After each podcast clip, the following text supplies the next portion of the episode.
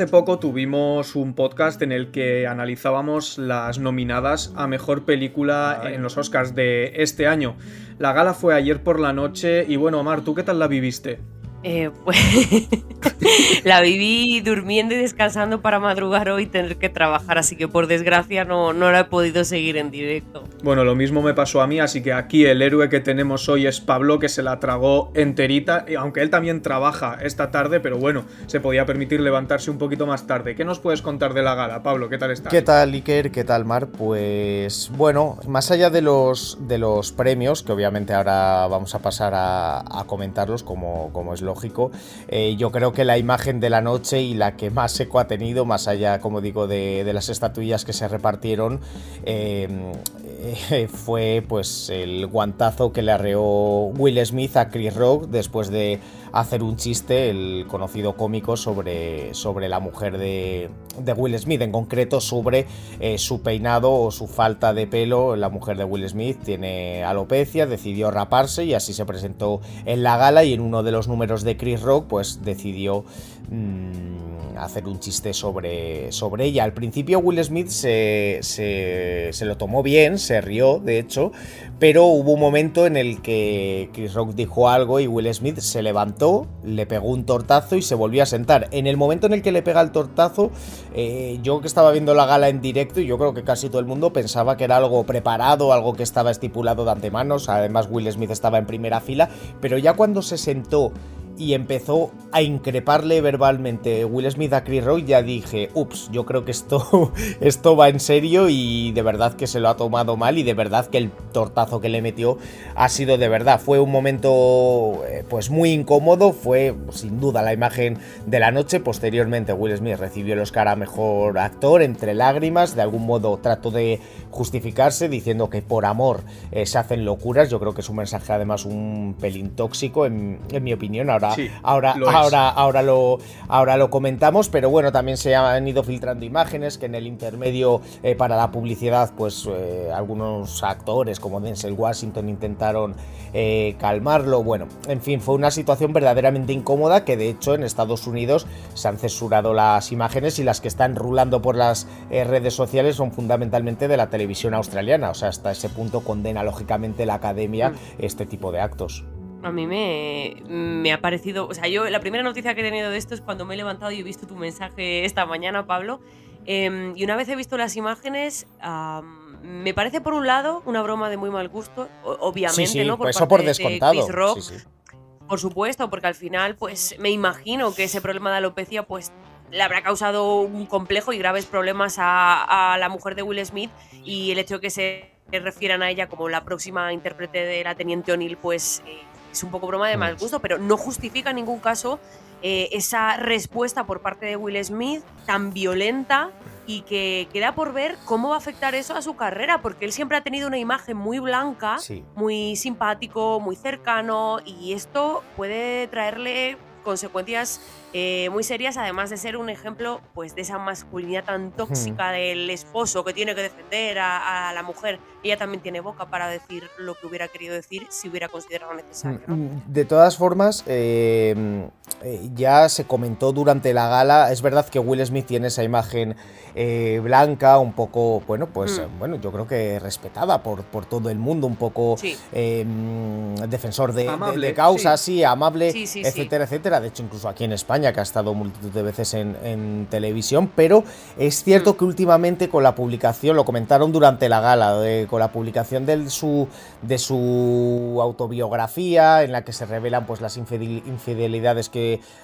han tenido tanto él como ella durante el matrimonio, de una relación abierta, de incluso pensar Will Smith en cometer un asesinato. Yo creo que esa imagen de Will Smith se ha visto un poco enturbiada y esto no hace más que reforzar pues lo que, lo que ha conseguido con, mm. con, con, ese libro. Yo sinceramente me dio la sensación también cuando Will Smith recogió el premio a Mejor Actor entre lágrimas, que incluso parecía que estaba metido en el papel del padre de las, de las, de las Williams. Fue algo un poco, un poco extraño, la verdad. Yo, y yo creo que esta persona sinceramente no, no está bien y hechos como lo de, lo de ayer lo demuestran también. Yo solo quiero añadir eh, que esta mañana en Variety eh, se atreven incluso a decir que la carrera de Will Smith ha terminado aquí. O sea, no sé, veremos a ver qué pasa, pero hay medios estadounidenses que ya apuntan a que se ha cargado su carrera.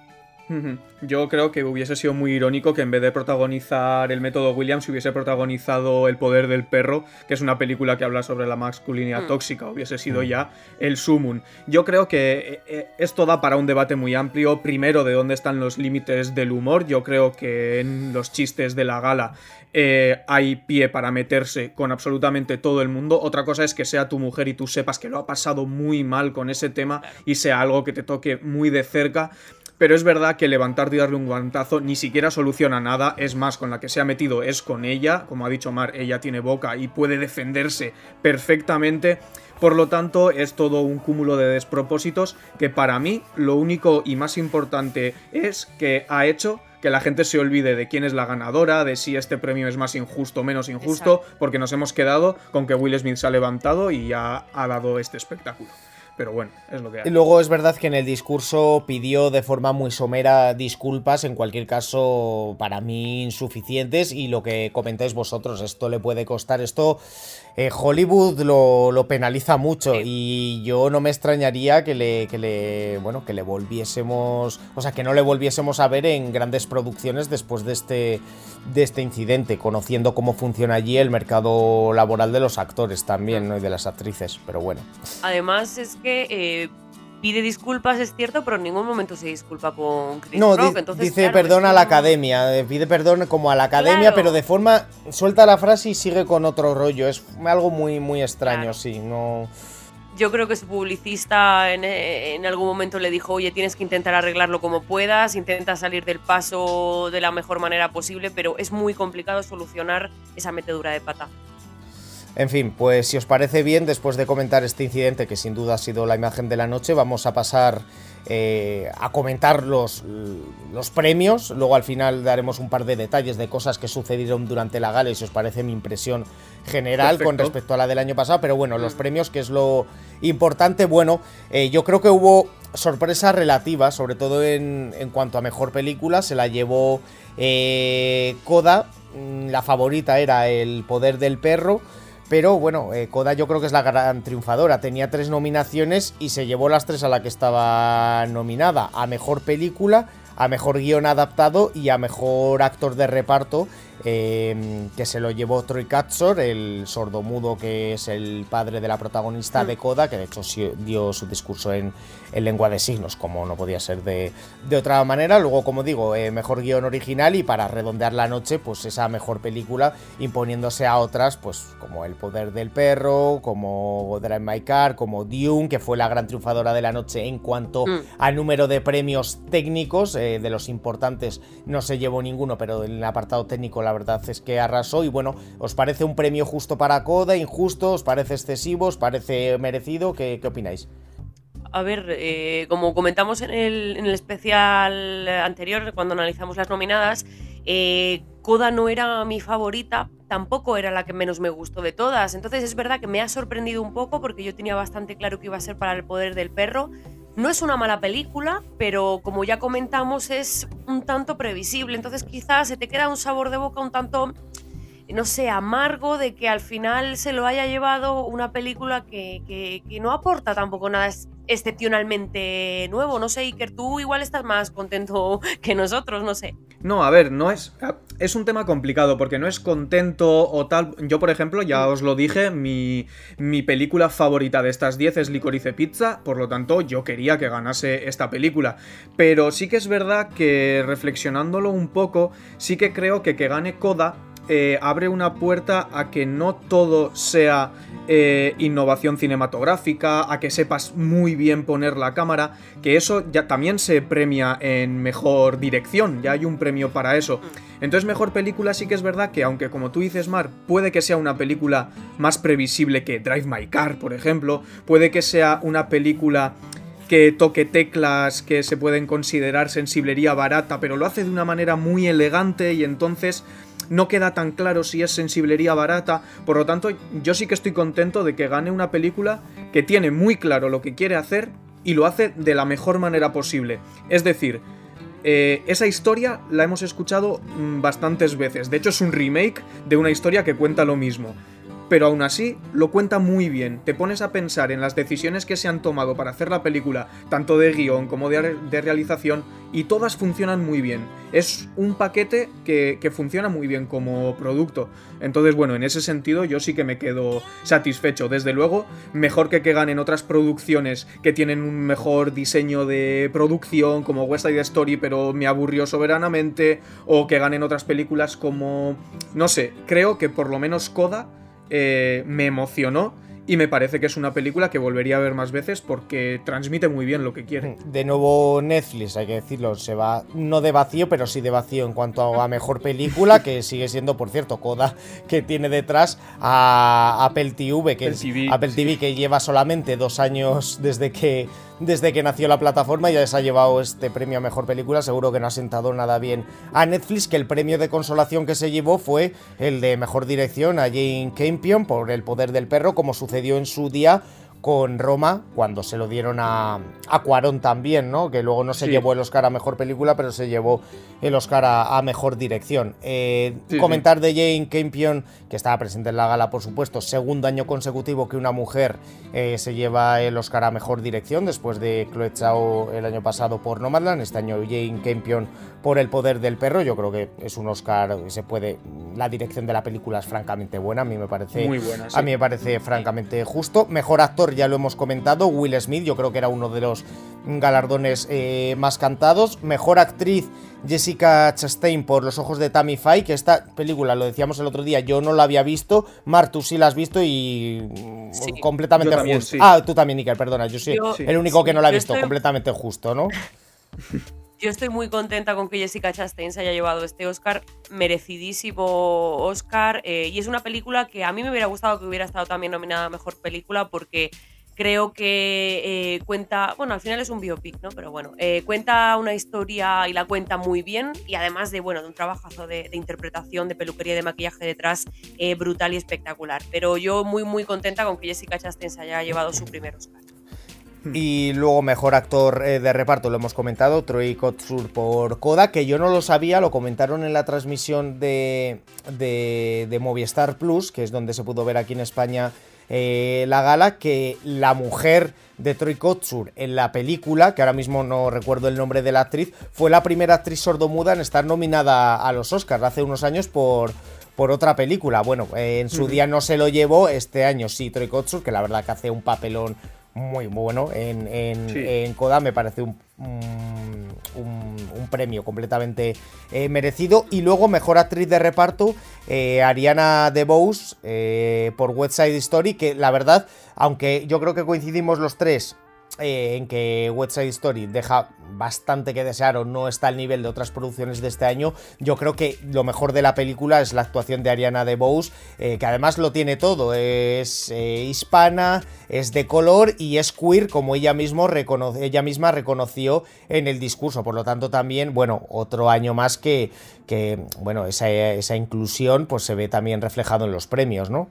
Sí que es verdad lo que dices, que sí que es verdad que aunque la película deje mucho que desear, es verdad que ella en algunos momentos hace bastante buen trabajo con lo que puede, con lo que tiene eh, que defender en la película. Así que bueno, en este caso me, parece bien. Y luego por último, bueno, eh, o por penúltimo, eh, yo quería comentar los dos guiones. Bueno, mejor guion adaptado Coda, lógicamente si se lleva el premio a mejor película, se, hubiera sido raro que no se mm. hubiera llevado el premio a mejor guion adaptado, aunque Drive My Car también yo creo que aquí tenía Ojito, ¿eh? Tenía, tenía opciones eh, bastante serias. Y luego me ha sorprendido mucho, eh, y no sé si estés de acuerdo conmigo, en el mejor guion original, que yo siempre es una categoría que le presto especial atención. De hecho, cuando eh, busco una película y veo que ha estado nominada o que le han dado el Oscar a mejor guion original, siempre me empuja a verla porque, jolín, el guion siempre lo comentamos, ¿verdad? Que es mm. quizás la parte más importante, al menos para nosotros, de una película y el guion original, pues es eso, que, un guion sea original, sea potente. Y se lo ha llevado eh, Belfast, que es una película que a mí me gustó mm. mucho, que me parece muy tierna, muy emotiva, pero yo no creo que eh, la fortaleza de Belfast sea precisamente el guion.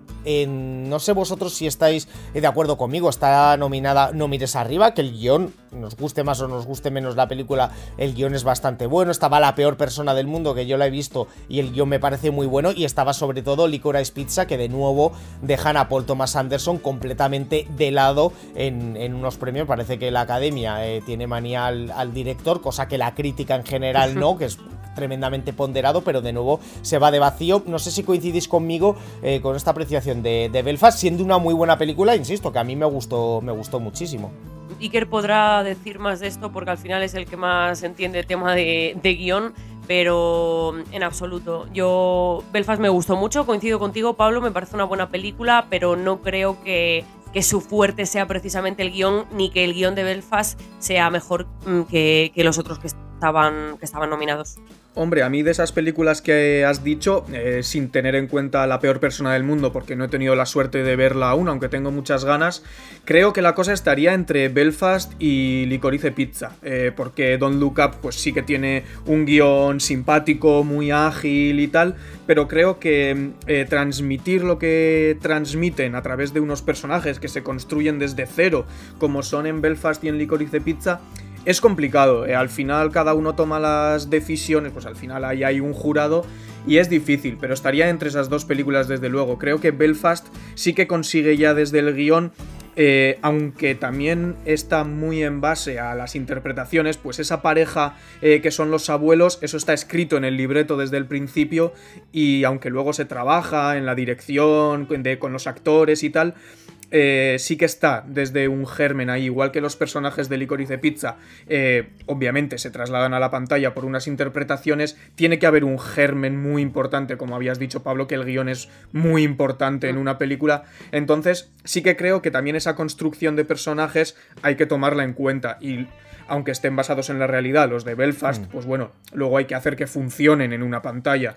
Entonces, bueno, yo creo que, que para mí sí que, sí que entiendo el premio a Belfast, pero bueno, como decimos, pues a lo mejor si lo analizo más detenidamente, se lo daría a Licorice Pizza mm. porque es una película que me ha llegado más. Entonces, pues bueno, eso es un poquito más ambiguo, pero bueno, yo sí que defiendo ese, ese Oscar lo defiendo. Vale, y por último, eh, bueno, ya hemos dicho los técnicos se los llevó Dune, eh, destacar el mejor corto de animación por el Limpia, eh, Parabrisas de Alberto Mielgo, fue el Oscar español de la noche, por cierto, está en la plataforma RTV Play, se puede ver de forma de forma gratuita. Mejor película de animación Encanto, mejor película documental Summer of Soul y luego, eh, como digo, mejor música, mejor sonido, mejores efectos visuales y demás se los llevó Dion, que como digo fue la gran triunfadora en cuanto a número de premios, aunque es cierto que de los gordos, digamos, eh, no, se llevó, no se llevó ninguno. Esto, los premios, yo quería comentar un par de cosas más. Uno,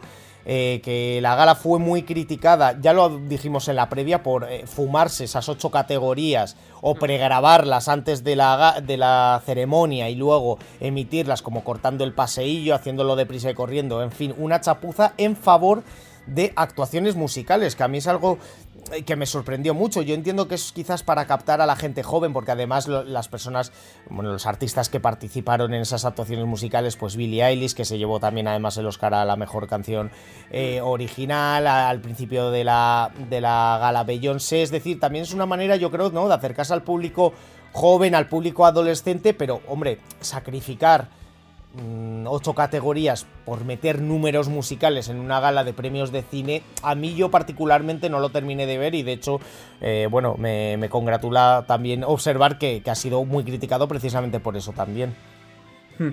Y además que eh, yo he escuchado a gente que vio, que sí que pudo ver la gala, decir que fue una gala bastante aburrida. No sé, Pablo, tú cómo, cómo, lo viste. Fue aburrida y fue muy larga. Yo me esperaba que durase tres horas, de 2 a 5 de la mañana, y se fue hasta casi las 6.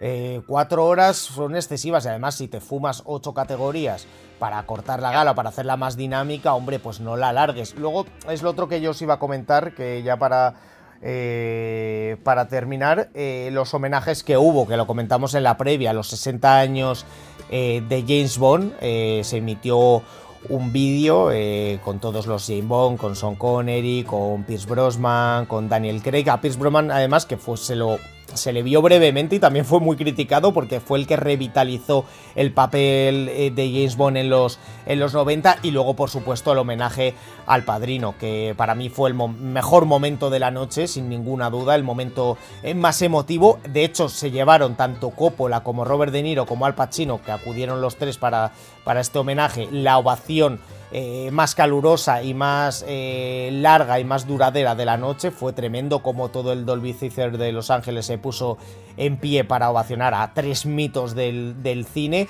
y a mí me, la verdad es que, es que me encantó. Y luego también el homenaje a, a Paul Fission. Eh, salieron... Samuel L. Jackson, salió John Travolta y salió Uma Thurman para anunciar el premio, si no me equivoco, a mejor actor, si no me equivoco, a mejor actor. Y además sacaron el, sobre, digamos, la, cartulina con el ganador del maletín de Pulp Fiction, eh, que nunca se sabe lo que, lo que, lo que había dentro del, maletín, que se ve durante la película un par de veces, que es algo brillante. Pues aquí también se ve algo brillante y de repente sacan el sobre del maletín. La verdad que fue uno de los golpes ingeniosos de una noche que sí, fue en algunos momentos bastante pesada y que sobre todo nos deja eh, para la posteridad, pues ese guantazo de Will Smith a Chris Rock, que ya forma parte, bueno, es que ya es automáticamente algo absolutamente histórico de, la historia de los Oscars, ¿no? Yo, la verdad es que el momento de eh, homenaje a El Padrino eh, me ha gustado mucho ver las imágenes y he visto muchos eh, tweets, muchos comentarios en redes sociales que se quejan, ¿no? Dicen, en tono de broma, sacan al Pachino de la cama para luego no dejarle ni siquiera hablar. Entonces, sí, es verdad que, eh, fue, muy breve, ¿no? Sí, solamente Coppola tuvo unas palabras, además, perdón, se me había olvidado decirlo, palabras también eh, apoyando a Ucrania, pero ni Robert De Niro ni Al Pacino dijeron ni una sola palabra y Coppola fueron nada, como mucho 15-20 segundos, eh, no más. Además dijo que los discursos cortos como que llegan más, algo así, no recuerdo exactamente. bueno, no, le apetecía mucho, mucho yo creo al bueno de Francis Ford Coppola hablar, en cualquier caso, bueno, emitieron el vídeo homenaje, pero sí, fue una pena no poder escuchar al Pacino y a Robert De Niro, como dices tú, man. Bueno, y tampoco que no había mucho tiempo, que tenía que actuar Beyoncé, entre otras cosas, menos dar premios de todo. Sí, totalmente. Eh, que yo te agradezco, la verdad, mucho, Pablo, que hagas el esfuerzo, porque al final es eso, nos gustan los premios, sobre todo, nos gustan las películas, pero al final hay que aguantar eh, esas cuatro horas que cada año siempre dicen que quieren hacerlo más entretenido, que quieren darle ritmo, y todos los años la noticia es que no lo consiguen. Así que agradecerte que, hagas esto al final, eh, porque te gusta, pero también para traernos la información al podcast, que siempre es importante. Bueno, pues un placer como siempre, y a ver si es verdad que de una vez por todas, para otro año, eh, reducen tiempos de la gala, lo hacen más entretenidos. Este año ya lo dijimos el otro día que había conductores. Bueno, eh, eh, yo creo que no terminan de dar con la tecla. Quieren atraer a la gente joven, a la gente adolescente, al público de menor edad, quizás también introduciendo, pues eso, a actuaciones musicales de las estrellas emergentes, no, de las estrellas consagradas de la música que les gusta a todo el mundo. Es la manera. Vamos a ver hoy, ya lo comentaremos en el siguiente podcast, cómo han ido las audiencias y sobre todo entre la gente joven y a ver si termina a dar con la tecla la academia porque son ya 3-4 años en el que las audiencias van claramente cuesta abajo. Pues exactamente, se han acabado los Oscars de este año, pero nosotros seguiremos aquí al final de la semana informando de lo que vaya llegando, que al final es lo que toca. Yo quiero deciros que ya me he puesto las pilas tanto con Stranger Things como con Los Soprano, que ya iremos comentando, porque me consta que tú, Mar, la estás viendo por primera vez y te está encantando. Muchísimo, muchísimo. Estoy disfrutándola de verdad. Hacía muchísimo tiempo que no disfrutaba tanto con, con, una serie ni con una película, ¿eh? como estoy disfrutando con Los Sopranos. Normal. Así que nada, todas estas cositas las, las iremos hablando. Muchas gracias, equipo. Gracias, Iker. Hasta luego. Chao, chao, chao. Hasta la próxima, Iker.